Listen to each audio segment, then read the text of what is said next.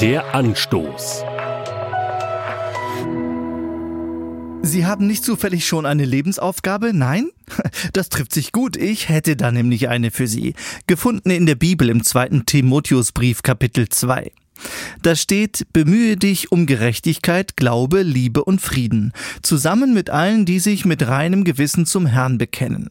Ich finde, das ist ein redliches Ziel. Es ist aber auch eine Mammutaufgabe, ein viel zu hoch gestecktes Ziel. Meine erste innere Frage ist von Resignation geprägt. Wie soll ich das schaffen?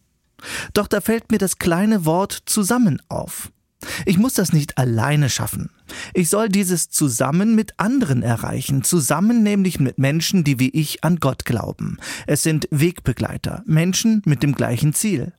Zusammen scheint dieses Ziel schon eher erreichbar. Wenn ich mal nicht mehr kann auf diesem Weg, können andere mich unterstützen und tragen.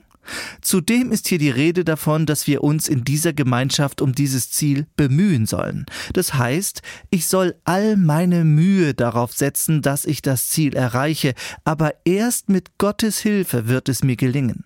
Gott soll fester Bestandteil dieser Gemeinschaft sein. Die Gemeinschaft mit Gott macht mich fähig, Gerechtigkeit, Glaube, Liebe und Frieden zu leben, zusammen mit den Menschen, die mir auf diesem Weg begegnen und den Weg mit mir gehen.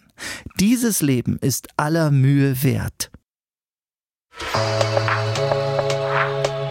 Der Anstoß.